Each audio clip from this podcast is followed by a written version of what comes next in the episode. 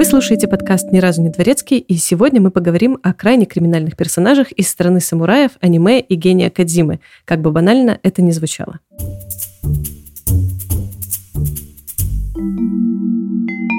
Маленький дисклеймер. Данный подкаст имеет рейтинг иногда 18+, и может содержать описание кровавых сцен и сцен насилия. Поэтому настоятельно рекомендуем слушать данный подкаст в гордом одиночестве и подальше от детей. Всем привет! Нас зовут Даша и Гриша. Привет. И сегодня у нас хэллоуинский спешл на японскую тематику. Почему Япония и при чем тут Хэллоуин, спросите вы? Ну, всем же известно, что настоящие мастера ужасов — это японцы. Их хоррор — это что-то самобытное и уникальное. Их копируют и западные киноделы, а их survival-хорроры пугают своей необычностью любого рядового европеоида. И да, еще сегодня с нами Токи, знаток японской культуры и автор, э, ведущая своего проекта «Япония на самом деле». Токи, привет! Привет! Ссылочки на подкаст «Япония на самом деле» и остальные ресурсы мы оставим в описании данного выпуска и настоятельно призываем вас переходить по ним и вливаться в японофильское комьюнити ру подкастинга. Там очень-очень интересно. Ну и прежде чем приступить к теме, добавлю. В тех событиях, о которых мы вам сегодня поведаем, могли быть жесть и детали не для слабонервных. И дабы не травмировать добрую часть аудитории, все углы будут сглажены, а для самых пытливых подробности будут в текстовой статье этого выпуска, ознакомиться с которой можно будет в нашей группе ВКонтакте или на Яндекс.Дзен, где периодически публикуются текстовые материалы к выпускам. Ссылочка на ресурсы также будет в описании. Ну и переходим к теме. Первый герой нашего выпуска, я думаю, что сегодня мы каждый расскажет о чем-то своем интересном. Приготовили вам много всего. И первый герой сегодняшнего выпуска — это Миядзаки Цутому, более известный как каннибал Отаку. Известно, что 21 августа 1962 года родился однофамилец великого аниматора проблемно и преждевременно весом всего 2 килограмма 200 грамм и с диагнозом двустороннее врожденное сращение лучевой кости. Говоря более простым языком, Миядзаки не мог свободно поворачивать руки в запястьях. На вопрос о возможности операции родителям врачи сказали, что шанс на улучшение один из сотни, и они решили не рисковать, не тревожить э, ранимый детский организм и оставить все как есть, несмотря на то, что, по их собственным словам, видели, что сын страдает от дефекта и видит в своем изъяне причину всех своих бед. Это основная информация, которую дают нам англоязычные и русскоязычные статьи. Японские источники немного расходятся. Там пишут о том, что в сети в свое время расфорсились э, фотографии его кистей рук, и они выглядят ужасно, жутко, просто как из э, фильма ужасов. Но вот эти фотографии — это абсолютный фейк. На фотографиях следствия видно, что руки у Миядзаки на вид вполне обычные — на первый план дефектность своих рук вывел, впрочем, сам Миядзаки. Он утверждал, что убил одну из своих жертв, девочку Аяко, из-за того, что та назвала его руки странными. Собственно, после Миядзаки всю эту историю и подхватили СМИ. А сам он утверждал в своем судебном заявлении, «Я вспомнил, как меня дразнили из-за них в начальной школе и не смог сдержаться надел пластиковые перчатки, сказал «вот что бывает с детьми, которые так говорят», и силой сжал ей шею. Что у тебя с руками? А, а что у меня с руками? Откуда они у тебя растут? После этого заявления в суде Миядзаки просили неоднократно продемонстрировать, насколько ограничено движение его рук, и дефект оказался довольно небольшим. Когда он пытался развернуть кисти рук ладонями вверх, они останавливались, не завершая поворот примерно на 40-45 градусов. Доставлять больших проблем в обычной жизни это не могло, и бывшие школьные учителя и одноклассники отмечали, что Миядзаки показывал довольно хорошие результаты по физкультуре, рисовал, и руки ему никогда в этом не мешали. Ну да, это вообще, кстати, частый кейс. Особенно после поимки и на судах очень многие серийники потом как-то стараются себя инвалидизировать или типа сделать акцент на том, что это не я такое, это общество меня таким сделало. Ну, супер частый кейс. И да, судя по всему, вот эту вот историю про руки форсили СМИ и сам Миядзаки, собственно. Ну и как бы судя по всему, ему родители уделяли ну не очень много внимания, когда он рос. Отец пропадал на работе все время, а матери было важно в первую очередь общественное мнение. В дальнейшем, после казни, она даже отказалась ухаживать за могилой, а Миядзаки был похоронен вместе с безымянными слэш бессемейными людьми И вообще в ранние годы его воспитанием занимался дед. Поэтому, ну, как бы неудивительно, что обделенный вниманием родителей ребенок как-то потом хотел всячески привлечь к себе внимание от других людей, используя вот этот вот свой как бы дефект и форсируя его. А ведь так и появился Джокер. На минуточку. Типа того, да.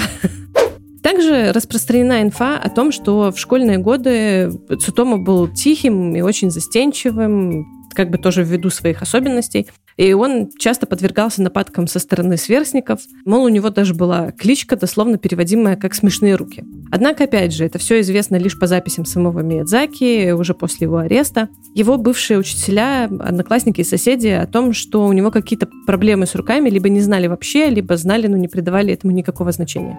По их показаниям, Миядзаки не только был хорош в спорте, но и довольно здорово рисовал, да. Ерундистика называли меня. Ну ж какая это ерундистика? А ты начерти такую диагональ сначала. Ну и если верить рассказам окружающих, в начальной школе Миядзаки был очень милым, обожал всяких монстров разных, за что получил прозвище Кайдзю Хакасе, правильно? Кайдзю Хакасе, да. Переводится как профессор монстров. Он был довольно умным юношей и одним из лучших учеников младшей и средней школы, но вот уже в старшей школе его успеваемость пошла на спад. Он немножечко забил на учебу, ну, по одной версии, возможно, на зло родителям, которые сулили ему большую карьеру учителя английского. Он упустил шанс поступить в престижный университет Мэйди, и, не оставив себе выбора, он поступает в ПТУ, колледж, что-то такое среднеспециальное, на фототехника. И в колледже его странности вот начинают проявляться уже сильнее и намного заметней. По рассказам ребят, вот, которые с ним вместе учились, Цутому часто тусовался на спортивных мероприятиях. Дело было даже не в самих мероприятиях, а в его любопытных увлечениях. Он тихонечко со стороны фотографировал крупным планом э, разные интимные области девушек, например, там тазовые области чтобы вечером, ну, немножечко провести хорошо время с этими фотографиями, чуть-чуть как бы приукрасить свою жизнь и самоудовлетвориться за их счет. Легким движением руки также он уважал и мужские журналы, чтобы вы не думали, что он какой-то там э, неправильный извращенец. Он с упоением зачитывался ими, но они как-то ему довольно быстро надоели, так как все самое интересное там было прикрыто черными квадратиками. И к 1984 году Цутому начал искать э, различную детскую порнографию. Ну и на его счастье цензура в Японии вяло препятствовала распространению подобного контента, так как законы о непристойностях запрещали показ лобковых волос, а не самих как бы половых органов. Ну, наверное, странно, а может и нет. Э, не знаю, мы никого не осуждаем. Семья Миядзаки была довольно влиятельной в районе Ицукаити в Токио. Его отец руководил газетной компанией, а дед и прадед служил в горсовете. Однако, вопреки ожиданиям родни, Цутому не проявлял интереса к бизнесу отца и не жаждал занимать его должность после ухода того на пенсию. Да и в принципе он сторонился всех родных, кроме деда. Деда же, наоборот, очень любил, и когда тот умер, Цутома горько переживал утрату, ведь дед всегда его поддерживал и был единственным родственником, которому было хоть какое-то дело до парня. Ну и после этого случая молодой Миядзаки впал в очень тяжелую депрессию. Позже он признавался, что после того, как деда кремировали, он якобы откушал часть пепла, чтобы чувствовать себя ближе к нему. Как говорили близкие, это не стопроцентная информация, досужие слухи. Он стал одержим идеей перерождения своего деда путем реинкарнации. Есть даже предположение о том, что он считал, что для осуществления этого вот плана ему необходима жизненная сила девственниц. Эти знаменитые жизненно сильные девственницы да, это тоже, судя по всему, фейк. Об этом пишут, э, но опоры на нормальные источники никогда не встречается, поэтому, скорее всего, очередные домыслы журналистов, которые хотели срубить побольше на таком кейсе. Ну да, это такая красивая история в стиле злодея из Индианы Джонса. Что-то такое. Ну, в общем, с девственницами была проблемка. Цутому не сильно умел общаться с девушками. Ну и вывод напрашивался один. Девственница должна была быть мала и слаба, чтобы он уж точно мог как-то с ней взаимодействовать. Собственно, это и повлияло, видимо, на выбор его жертв. Ну, тоже распространенный довольно шаблон.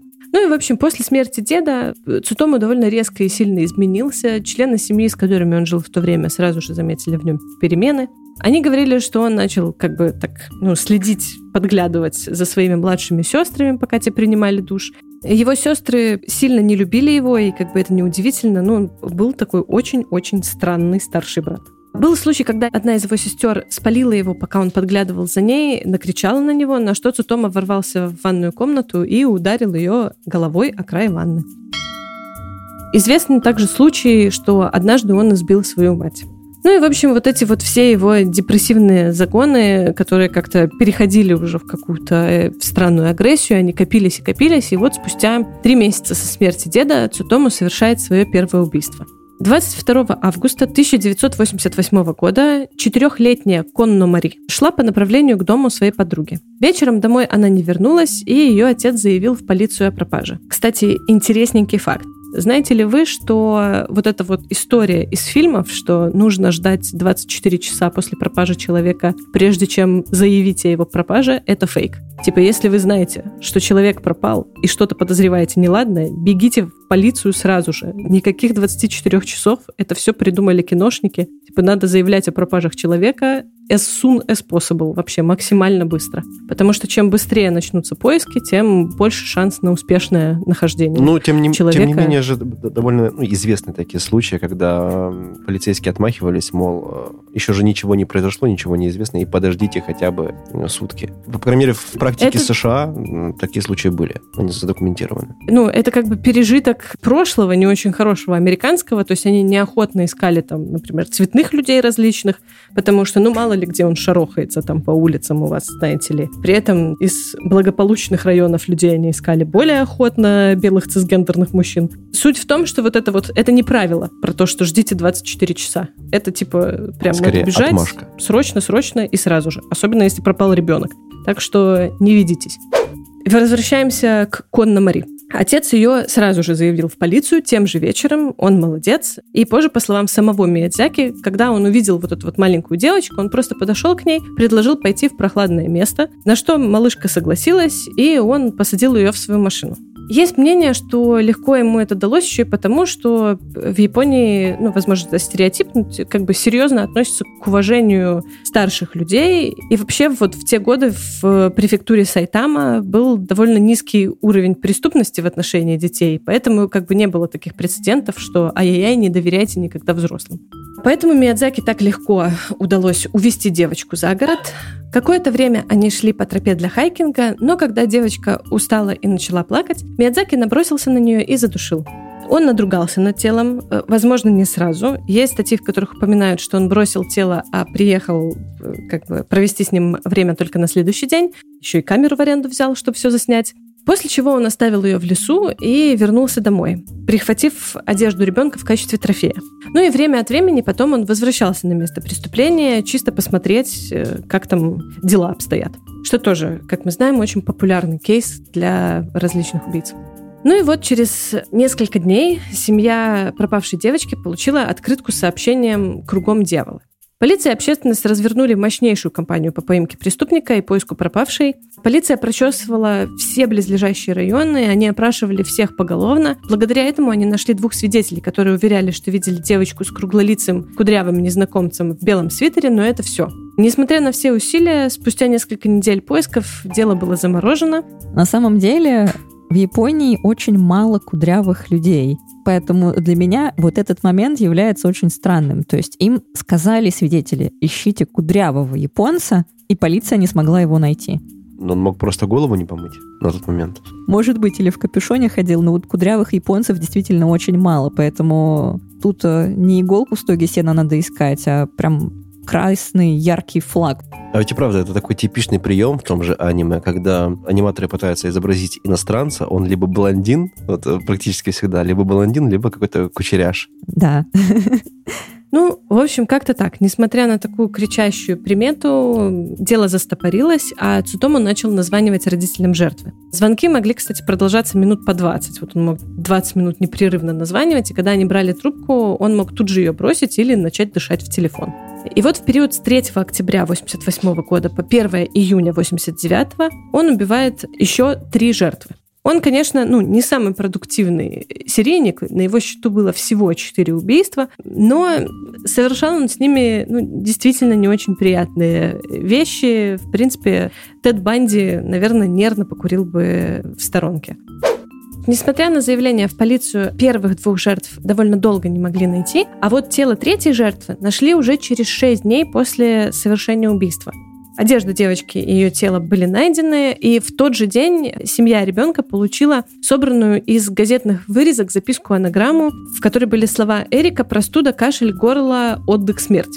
Расшифровывалась эта анаграмма, предположительно, жаль, что нельзя вернуть ее обратно к жизни.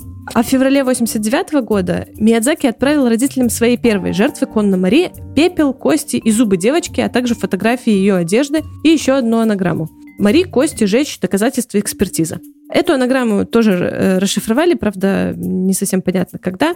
Все варианты расшифровки по содержанию сводятся примерно к одному тексту «Отправляю в коробке Миядзаки Цутому».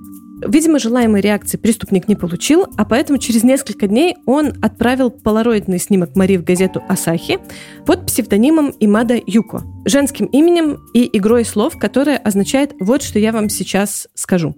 Вот здесь как раз хотела остановиться на анаграммах. Почему непонятно, когда ее расшифровали? Потому что если бы это произошло во время следствия, и было бы написано прямым текстом «отправляю в коробке Миядзаки Цутому», надо искать кудрявого Миядзаки Цутому. Поэтому возможно, что расшифровки были уже после того, как дело было раскрыто, и занимались этим скорее уже любители, а не профессионалы. Ну да, это вполне, кстати, частый кейс, что потом, ну, когда э, публикуют обычно всякие разные письма и сообщения, и позже всякие любители-расследователи, ну, точно так же, как и с Зодиаком. У Зодиака же одну из его шифровок расшифровал просто любитель. Поэтому, ну, это как бы такая распространенная история довольно тоже. Ну и, в общем, несмотря на все вот эти вот э, подарки от Миядзаки, следствие экспертиза сразу не смогли идентифицировать Мари по э, вот этим присланным зубам. И это Цутому очень разозлило, потому что он-то хотел прославиться, в новостях сразу же передали, что экспертиза не смогла идентифицировать Мари по признанным убийцей зубам. Это немножечко рассердило Цутому, но они, видимо, вскоре одумались и выпустили другой сюжет, что такие удалось идентифицировать, который Цутому уже не посмотрел. И он, расстроенный, конечно же, сел писать письмо. Он написал письмо следующего содержания. Это я положила э, перед домом Конна Мари картонную коробку с ее останками. Что касается инцидента с Маритян, я сделала это все одна от начала и до конца. И сейчас я говорю правду, потому что у меня есть на то причины. Прежде всего, кости в коробке абсолютно точно принадлежат, и сейчас я это докажу. Я видела пресс-конференцию полиции, где они сказали, что останки не принадлежат Марии. Ее мать на камеру сказала, что репортаж вселил в нее надежду на то, что Мари может быть жива. Тогда я поняла, что должна написать это признание, чтобы она не продолжала напрасно надеяться. Повторяю, останки принадлежат Мари. Ну и снова, Хоть и полиция не смогла идентифицировать маньяка по письму, фотография, бумага для открыток, коробка, в которой вот это все было прислано, стали важной зацепкой для них и намеком на то, кем является убийца. Если верить англоязычным источникам, Цутома не просто убивал своих жертв, он еще всячески надругался над ними. Многие пишут, что он чуть-чуть людоедил, пил кровь и все это снимал на камеру. Ну и, насколько мне известно, в японских источниках везде упоминаются только отрезанные пальцы, то есть, что он э, все действия он совершал только пальцами. Это, в общем, считается за некрофилию. Некрофилия чек поставим, да. Спасибо. Ну и вот 23 июля 89 года Миядзаки наткнулся на двух маленьких сестер, играющих на улице. Он убедил младшую пойти с ним подальше к реке, где он будет ее фотографировать. Ну а старшая девочка поступила очень разумно. Она убежала домой и рассказала все отцу, который немедля поспешил спасти свою дочь. Прибежав на место, он обнаружил, что девочка обнажена, и какой-то мужик фотографирует э, различные ее интимные части. Разъяренный отец одним ударом сбил фотолюбителя с ног, но э, Миядзаки удалось убежать. Однако полиция была уже заблаговременно вызвана и схватила Цутому у машины. Сперва они его задержали по обвинению в принуждении несовершеннолетнего к совершению непристойных действий. Однако на допросе он сразу же заговорил и признался в убийстве своей последней жертвы. Ее звали Номото Аяко. Удивительным образом журналисты добрались до комнаты Миядзаки раньше полиции. Увидев внушительную коллекцию видео и манги, они тут же сделали вывод, что он является отаку.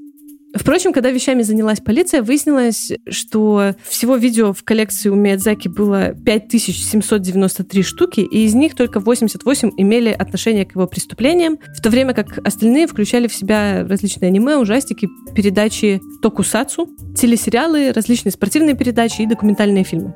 Конечно же, взявшись за него поплотнее, полиция быстро нашла связь Цутому с убийствами еще двух жертв, Психологический тест, проведенный психиатрами, установил, что у Миядзаки нет каких-либо расстройств. Ну, а позже он признался в убийстве Йосидзава Масами, еще одной девочки из вот этой вот четверки. Узнав о преступлениях своего сына, отец Цутому отказался оплатить тому юридическую защиту. Он сказал, что это было бы несправедливо по отношению к жертвам. Также в одном из интервью он признал, что не обращал внимания на чувства сына, э, ну и, видимо, испытывал глубочайшее чувство вины, так как после суда отец закрыл свой бизнес, исчез из публичной жизни, а позже в 1994 году покончил жизнь самоубийством. В марте 90 -го года начался суд над Цутому. Стратегия команды защиты, как и в подавляющем большинстве подобных случаев, строилась на версии о том, что Миядзаки творил злодеяние не в здравом уме, ведь э, по японскому законодательству, как и по любому другому практически, если кто-то признан сумасшедшим, то он не будет нести наказание в полной мере. То есть это значит, что он не получит высшую меру и, скорее всего, отправится не в тюрьму, а в специальное учреждение. Адвокаты утверждали, что у Цутому было ограниченное чувство ответственности за свои преступления, и он не мог отличить зла от добра, но первая же медицинская экспертиза все это опровергла. По требованию защиты, конечно же, было проведено еще несколько обследований, в результате которых был сделан вывод о том, что он страдает шизофренией и раздвоением личности. Писали, что эксперты насчитали до пяти штук, Скорее всего, все это эксперты как бы писали, опираясь на то, что нормальный человек такие вещи совершать не может. Ну и позже на суде Миядзаки утверждал, что в убийствах э, виноваты его альтер человек-крыса, все мы иногда человек-крыса. Он даже нарисовал человека-крысу во время суда. Ну и несмотря на, в принципе, довольно хорошую защиту и вот эти вот э, дополнительные психологические экспертизы, которые защита предоставила, суд все равно постановил, что Миядзаки был в здравом уме, мог отличить добро от зла, вполне себе отвечал за свои действия, и поэтому его приговорили к смертной казни через повешение. Юристы пытались оспорить этот приговор и выбить хотя бы пожизненное, но Верховный суд настоял на своем. Председатель Верховного суда Японии высказался так, что убийство четырех маленьких девочек для удовлетворения своего сексуального желания не оставляет места для снисхождения. Позже, после суда, в разных источниках писали, что Миязаки делал ряд таких неоднозначных заявлений, но все это потом много раз педалировалось в прессе, и все это такие не сильно подтвержденные источники, поэтому нету, наверное, смысла об этом э, упоминать. Ну и вот, проведя годы в тюрьме, видимо, читая мангу и смотря аниме, Миядзаки был казнен через повешение в токийском центре заключения только в 2008 году. Японцы, да, они, в принципе, не очень торопятся исполнять э, приговоры. Он, в принципе, как в Америке, тоже очень может долго заключенный ждать исполнения приговора. А дальше, после смерти Миядзаки, начинается уже медийная его история. Так, э, в 2018 году, соответственно, чтобы отпраздновать 10 лет с повешения, Телеканал Fuji Terebi выпустил передачу, посвященную 30-летию знаменитой череды преступлений. Отклик она, разумеется, получила неоднозначный, и интернет заполнили комментарии зрителей, вопрошающих, «Ну, зачем вообще будоражить такое прошлое. Кому от этого лучше? Другие вовсе боялись, что после экранизации событий у Миядзаки найдутся современные подражатели, что, думаю, тоже нередкий случай с э, серийными убийцами. Были, среди прочих, голоса тех, кому из-за Миязаки приходилось скрывать свое увлечение аниме и манго. Думаю, сегодняшняя молодежь этого не знает, но из-за этого инцидента по телевизору каждый день говорили о вреде отаку, звучали призывы «Смерть отаку». Сегодня есть даже знаменитости, которые открыто говорят, что им нравятся аниме и манго, а в те времена к отаку относились как к потенциальным преступникам, написал один комментатор. И тут мы возвращаемся к резонансу, который вызвал в обществе показ содержимого комнаты Миядзаки.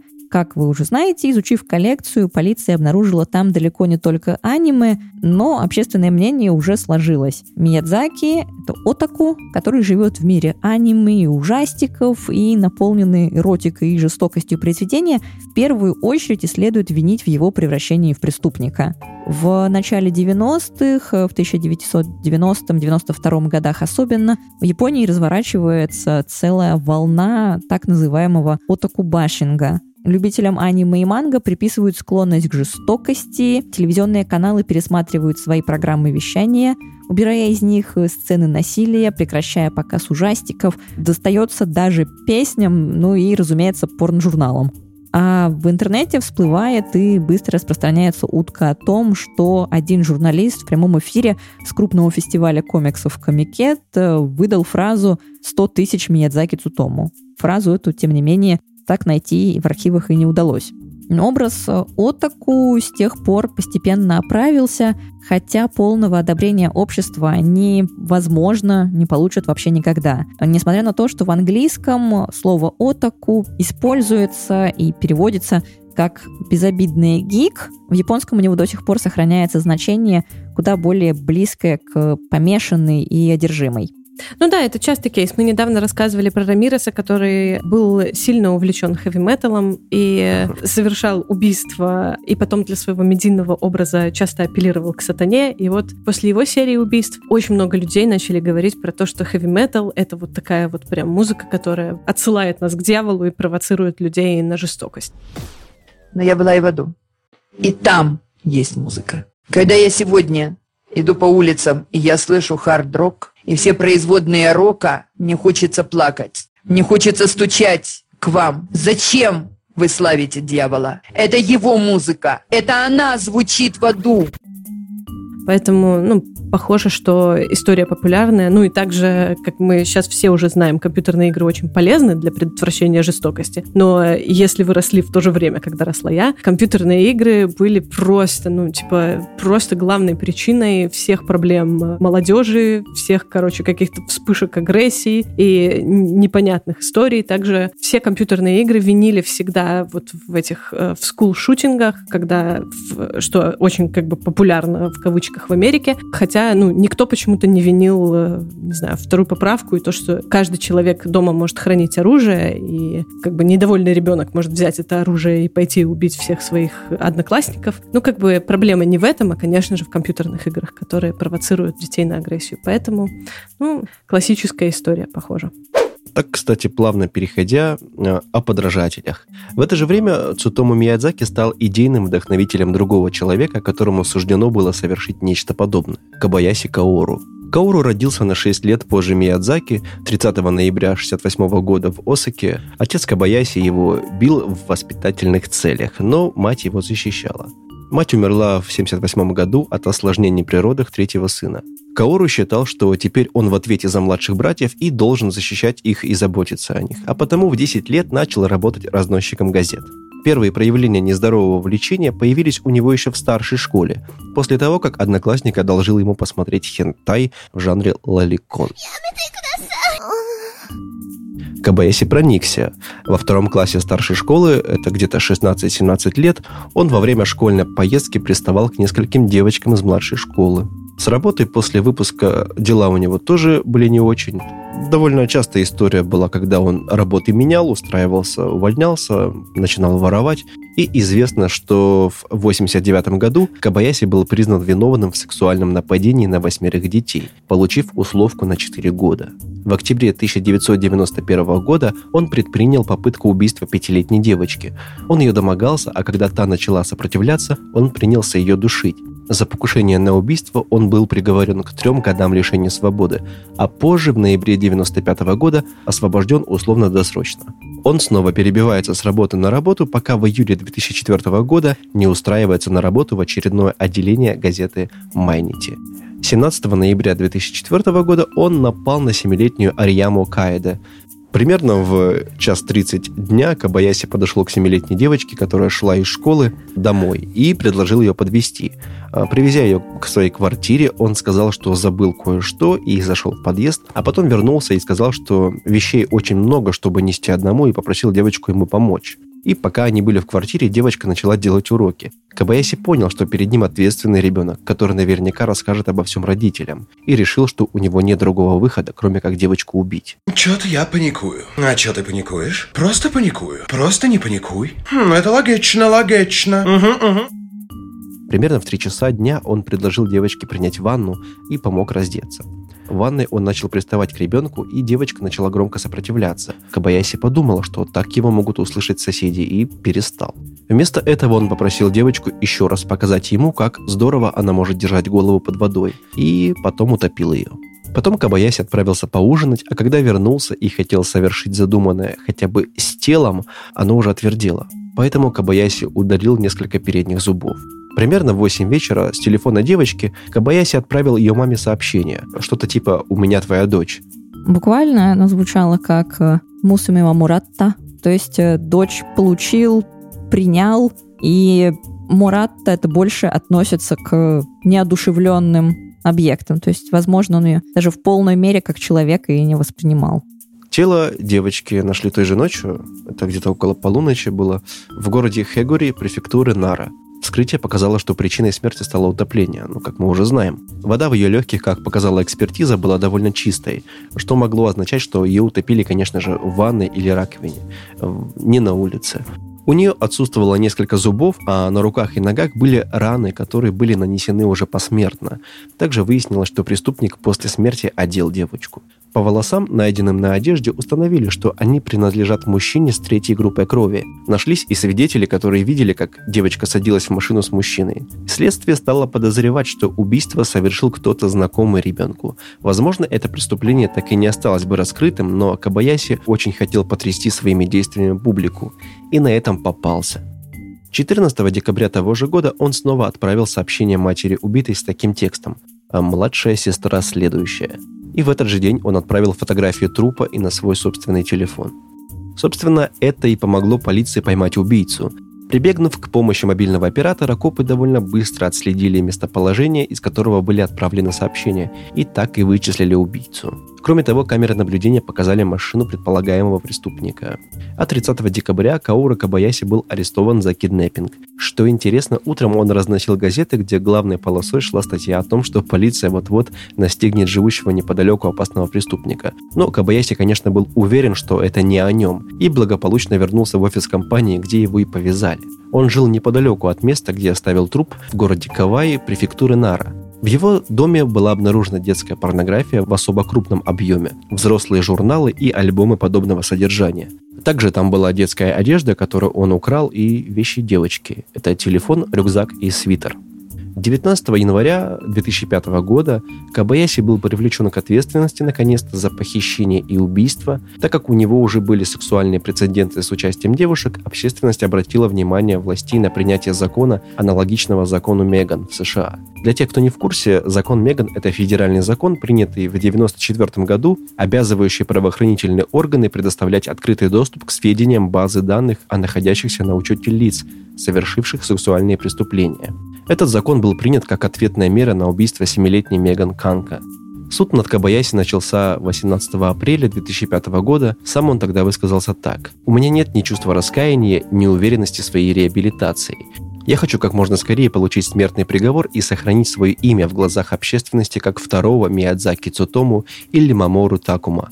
Эта самая экспертиза позже установила, что Кабаяси страдал от антисоциального расстройства и был стопроцентным педофилом. Вдобавок он осознавал свои действия. 26 сентября 2006 года суд признал Кабаяси Каору виновным в похищении и убийстве Каэда Арьямы и приговорил к смертной казни через повешение. Кабаяси был повешен 21 февраля 2013 года в Осаке в компании массового убийцы Масахира Канагавы, интересный факт, который в мае 1983 года совершил нападение с ножом на множество человек в городе Цутиура. Для меня более интересным фактом оказалось из этих двух историй то, что в Японии очень-очень долго практикуют казнь именно через повешение. То есть не смертельная инъекция, не электрический стул, а вот по классике именно повешение. Мне кажется, это такая очень интересная дань традиций. На самом деле я бы не сказала, что традиции в Японии традиционно-то как раз и не вешали. Да, то есть поджигателей сжигали, а в основном э, казни были с применением холодного оружия, да, то есть с применением либо копий, либо меча. Повешение заимствовали у европейцев, но как-то они так прижились. Публика в Японии смертную казнь поддерживает, и никакого облегчения участи осужденных на смертную казнь никто не желает. А вот э, есть ли какой-то вариант такого типа сэппуку для преступников? Нету. Нет, это какая-то другая история совсем, да? Ну, сэппуку, да, то, что мы знаем больше как харакири, это самоубийство из чести, да, то есть если самурай совершил какой-то поступок, за который ему, скорее всего, грозит смертная казнь, или он просто ужасно чувствует себя виноватым, или ему нужно сохранить лицо, да, то сэппуку было выходом. В современном мире сэппуку не применяется, хотя в 20 веке еще Юкио Мисима, знаменитый писатель, так э, закончил свою жизнь. Но сегодня, конечно, обычным заключенным сэппуку не светит. Кстати говоря, о традициях. Токи, вот есть ли что-то, что можно считать, ну, там, каким-то действительно традиционным вот этим вот э, громким убийством или традиционным таким каким-то случаем в японской истории, в какой-то культуре вообще, насколько как-то вот эта вот тема убийств может быть раскрыта? Я думаю, само существование true crime подкастов в наши дни показывает на то, что публике интересны громкие убийства. Это не новое явление, Сейчас мы смотрим по телевизору драмы криминальные. Раньше можно было пойти в театр Кабуки. В театре Кабуки тоже показывали кровищу, показывали убийства, мести, показывали самоубийство влюбленных и все прочее. Показывали в том числе на гравюрах у Киёэ. Да, есть целая серия в 1860-х годах была выпущена серия гравюр «28 знаменитых убийств». Вот кому интересно, погуглите их в интернете. Там э, кровь льется реками, они красные, там отрубленные головы, ноги, зарезанные животы. Просто красота. Ну и раз уж мы сегодня начали с истории серийного убийцы, то закончить этот эпизод, пожалуй, следует историей грабителя и убийцы из эпохи Эдо. Звали его Хирай Гонпати.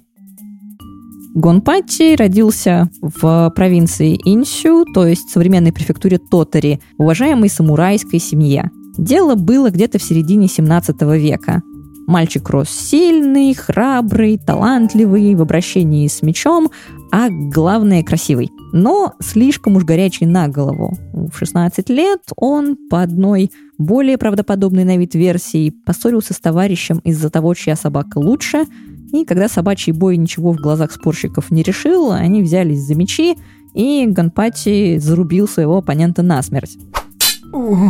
По другой, скорее всего, появившейся уже в театральных постановках версии «Все куда благороднее», там злой дядя оскорбил отца героя, и тот, как хороший сын, взял, да, и положил дядю на месте. Исход Впрочем, от версии не меняется. Ганпати без причины и разрешения убил человека, и ничего хорошего ему за это не светило. В лучшем случае его ждало как раз то самое самурайское сеппуку. Поэтому он быстро собрался и сбежал из родных краев. Направился он, разумеется, в негласную столицу Японии, город Эдо, ныне Токио, и в те времена, как и сейчас, один из самых крупных и процветающих городов мира – Путь Гонпати предстоял не близкий. Кроме того, он уже был объявлен в розыск, а потому путешествовать приходится осторожно. Однажды вечером он останавливается на ночь в небольшой гостинице, где его радушно принимают и укладывают спать. Но не успел Ганпати уснуть, как к нему подкрадывается красивая девушка и говорит, что спать сейчас не время. Хозяева гостиницы на самом деле банда грабителей. И как только Ганпати уснет, они убьют его и заберут его дорогое кимоно и мечи. Ну а ты-то кто такая и из чего тебе мне помогать? Резонно интересуется Гонпати. А я, говорит девушка, заложница этих грабителей. Живу здесь с тех пор, как они ограбили моего отца почтенного торговца из Микава. Гонпати, разумеется, не растерялся, нерешительных подростков на сцене театра Кабуки вообще не показывают, наказал девушке прятаться и пообещал разделаться с бандитами. Что и сделал, как только те пришли напасть на спящего, по их мнению, самурая. Затем наш герой возвращает девушку отцу, отказывается от предложения быть усыновленным и направляется искать счастье в Эдо. Тут можно было бы писать хэппи-энд, пускать титры, но тогда это была бы не криминальная история, и на самом деле здесь все только начинается. Гонпати продолжает свой путь в Эдо, и вот уже подходит совсем близко к самурайской столице, как встречается с новой опасностью. Тут э, захваченный бандитами скороход проболтался, что видел по пути объявленного в розыск молодца. Бандиты притворяются носильщиками, предлагают ввести Гонпачи в Эду в Паланкине, и как только он садится внутрь, набрасываются на него. Но Ганпачи, разумеется, главный герой, поэтому он их всех рубит на кусочки, а за происходящим со стороны из другого паланкина наблюдает привычного вида господин. Когда потасовка заканчивается, он окликает Гонпати, хвалит его клинок и боевую подготовку. Двое знакомятся, и Гонпати открывает незнакомцу, который оказывается знаменитым предводителем банды Отокудаты, свое прошлое. Тут стоит пояснить, кто такие Отокудаты, потому что в Эдо они занимали позицию где-то посередине между бандитами и телохранителями – эти сорвиголовы настойчиво предлагали свои услуги купцам и прочим богатым горожанам, так что отказаться было практически невозможно. Но за полученные деньги действительно защищали их от грабителей и всяких хулиганов. Пока что ты пересказываешь э, первый сезон Берсерка. Или мне кажется? Вполне возможно. История знаменитая, она чего только после себя не навдохновляла. Так вот, Гонпати за свои умения оказывается нанят в одну из таких групп. Работает он, судя по всему, хорошо, получает жалование, жизнь налаживается. И тут товарищи рассказывают ему о красавице Кумурасаки из веселого дома Миура. Девушке, краше которой нет во всем Эдо. Ну, то есть во всей Японии, то есть и во всем мире. Гунпати, разумеется, становится интересно на красавицу посмотреть. Ну, только вот стоит одна встреча с ней, как его годовой доход. Гунпати, разумеется, не может упасть лицом в грязь перед товарищами, он собирает деньги, отправляется в веселый квартал, оплачивает себе вечер с красоткой, и когда Кумурасаки выходит к гостю, оказывается, что она — это та самая девушка, которую Гонпати когда-то спас от бандитов. Дальше следует э, грустная история. Дела ее отца после ограбления так и не наладились. Родители заболели. Она продала себя в публичный дом, чтобы оплатить им лечение. В итоге добилась славы и огромных гонораров, а вот родители в это время так и не поправились и умерли. Тут, разумеется, в лучших традициях Кабуки сразу же оказывается, что Гонпати и Кумурасаки полюбили друг друга еще в момент первой встречи, жить друг без друга не могут, э, только вот, чтобы встретиться с возлюбленной, Гонпати теперь нужно где-то раздобыть денег на визиты. Прости, что перебиваю. Это Ричард Гир и Джулия Робертс. Фильм «Красотка». Собственно, видимо, тоже был вдохновлен этой историей. Вполне возможно. Так Кирай Гонпати начинает череду своих кровавых убийств – у реки и на темных улицах он подкарауливает богатых торговцев, убивает и грабит их, а деньги спускает в веселом квартале. За такое непростительное поведение Гонпатти даже выгоняют из группы Токудате, потому что он рушит бизнес, он убивает тех самых торговцев, что они должны защищать. И у Хираи окончательно отказывают тормоза. Он грабит, он убивает, и теперь грабеж без кровопролития кажется ему уже пустой тратой времени. Гонпати мог быть красавцем снаружи, но внутри душа его становилась с каждым днем все темнее и темнее, напоминая мне Дариана Грея, разве что портрета не было. Разумеется, вечно так продолжаться не может, и однажды Гонпачи снится кошмарный сон о том, как его уже почти казнят. Очередной визит к Кумурасаки, хозяин веселого дома предупреждает влюбленных, что сон может сбыться. Сыщики уже напали на след Хираи, и если тот хочет жить, то пора ему из этого скрываться. Кумурасаки, как э, преданная японская девушка, тут же предлагает сбежать вместе, но поздно. Стражи уже на подходе, и в театральных постановках э, Гонпачи сражается с сыщиками на крыше, на лодке, а когда понимает, что победить ему не удастся, героически и по-самурайски спарывает себе живот – причем делает это даже стоя, а не сидя, что еще сложнее. И на эту тему тоже очень много нарисовано гравюр. В действительности все гораздо прозаичнее, его хватают, упекают за решетку, а потом и казнят ну, примерно так, как он видел во сне. Привязывают к кресту и протыкают копьями. Затем же тело преступника, на которого повесили целых 132 грабежа и убийства, часть действительно его, а часть просто не раскрытых за компанию. Это тогда была очень распространенная практика. Обезглавливают тело и закапывают все это в землю. Ну а дальше снова вступает в дело сочинителя театральных пьес, потому что красивому герою красивый конец. Бывший начальник Гонпати выкупает его тело, захоранивает его при храме, а Кумурасаки наконец-то соглашается покинуть веселый квартал и за большой выкуп стать наложницей одного из своих ухажеров. Делает это она Разумеется, ради того, чтобы в первую же ночь сбежать из своего нового дома, украсть оттуда деньги для пожертвования, и она все эти деньги оставляет на молитвы о Гонпати, затем сочиняет на его могиле прощальный стих и закалывает себя. Так заканчивается кровавая история этой красивой пары, которая породит несколько постановок театра Кабуки, множество гравюр, ну и, в общем-то, по сей день непроходящую славу. А вот э, от жертв Ганпати история не сохранила даже имен. История красивая. Красивая Реально. история, да. Пришли изначально от такой грязи, от педофилии к такому хорошему, красивому финалу. Ну, как хорошему. Не очень хорошему, не почти 150 хорошему. человек полегло.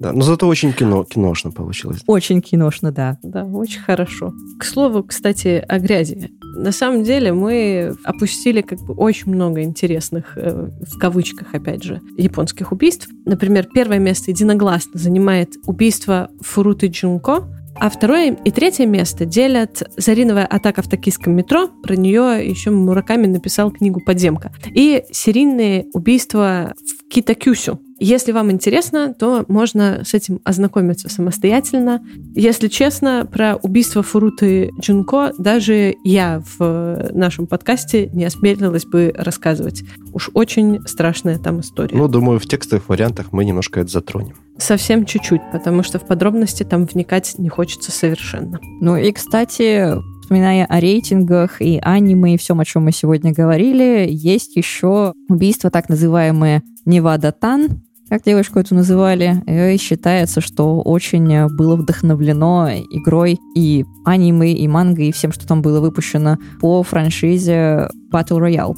Как выяснилось потом, девочка, разумеется, никакого Battle Royale не, не читала и ни к нему отношения не имеет, но, как всегда, медиа связали вот кровавые произведения о том, как школьники друг друга убивают, вот девочка, которая убивает других школьников. Я, кстати, позволю себе зацепиться за эту историю и попрошу тебя, Токи, по этому случаю, так как мы обычно в конце наших выпусков рекомендуем нашим слушателям, что послушать, что посмотреть, с чем ознакомиться, может, что почитать. Может быть, у тебя есть какие-то рекомендации, возможно, связанные с сегодняшними историями, возможно, нет. Может быть, ты могла порекомендовать, что почитать, посмотреть, послушать. Если брать Японию криминальную, то, разумеется, есть Battle Royale, классика. Есть э, замечательное, малоизвестное аниме, но для любителей кровищи в больших количествах. Есть аниме под названием «Шигуруй». Я не знаю, как оно переводится на русский язык, но оно точно есть с русскими субтитрами как минимум. Там э, очень красиво режущие друг друга самураи на протяжении, по-моему, 13 эпизодов. Потрясающе. Еще 13 эпизодов, цифра-то какая символичная. Да, для японцев никакого значения не имеет, но вот тем не менее. Плюсом про знаменитую Зариновую атаку в метро есть книга Мураками «Подземка». Она документальная, поэтому там никакого человека-овцы, ничего вот такого.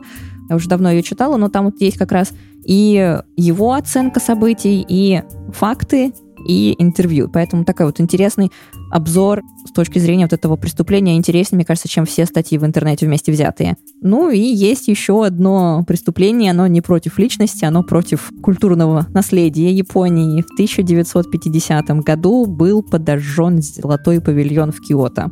Про это тоже есть хорошая книга. Да, Юкио Мисима, как раз тот самый, который совершил последнее в истории Японии сеппуку. Он написал про него книгу, так и называется «Золотой павильон». Переведена на русский язык, по ней сняты фильмы. Очень интересная история. Ну и про «Золотой павильон» у меня есть выпуск подкаста для тех, кто не любит читать книжки. Супер! Спасибо большое за рекомендации. Всех настоятельно призываем ознакомиться. Ну и у нас на этом сегодня все. Как всегда, огромное-огромное спасибо всем нашим патронам. Особая благодарность, как всегда, Диане Летур, которая является нашим мега-патроном. Подписывайтесь на наши соцсети. Пожалуйста, донатьте нам на Патреоне, Бусти и в ВК. Мы будем очень рады. Выпуски будут выходить чаще. Мы будем стараться сильнее. Хотя, казалось бы, куда уже сильнее. Спасибо большое, Токи. И слушайте подкаст «Япония на самом деле». Ну и до скорых встреч. Всем пока. Всем пока. Всем пока.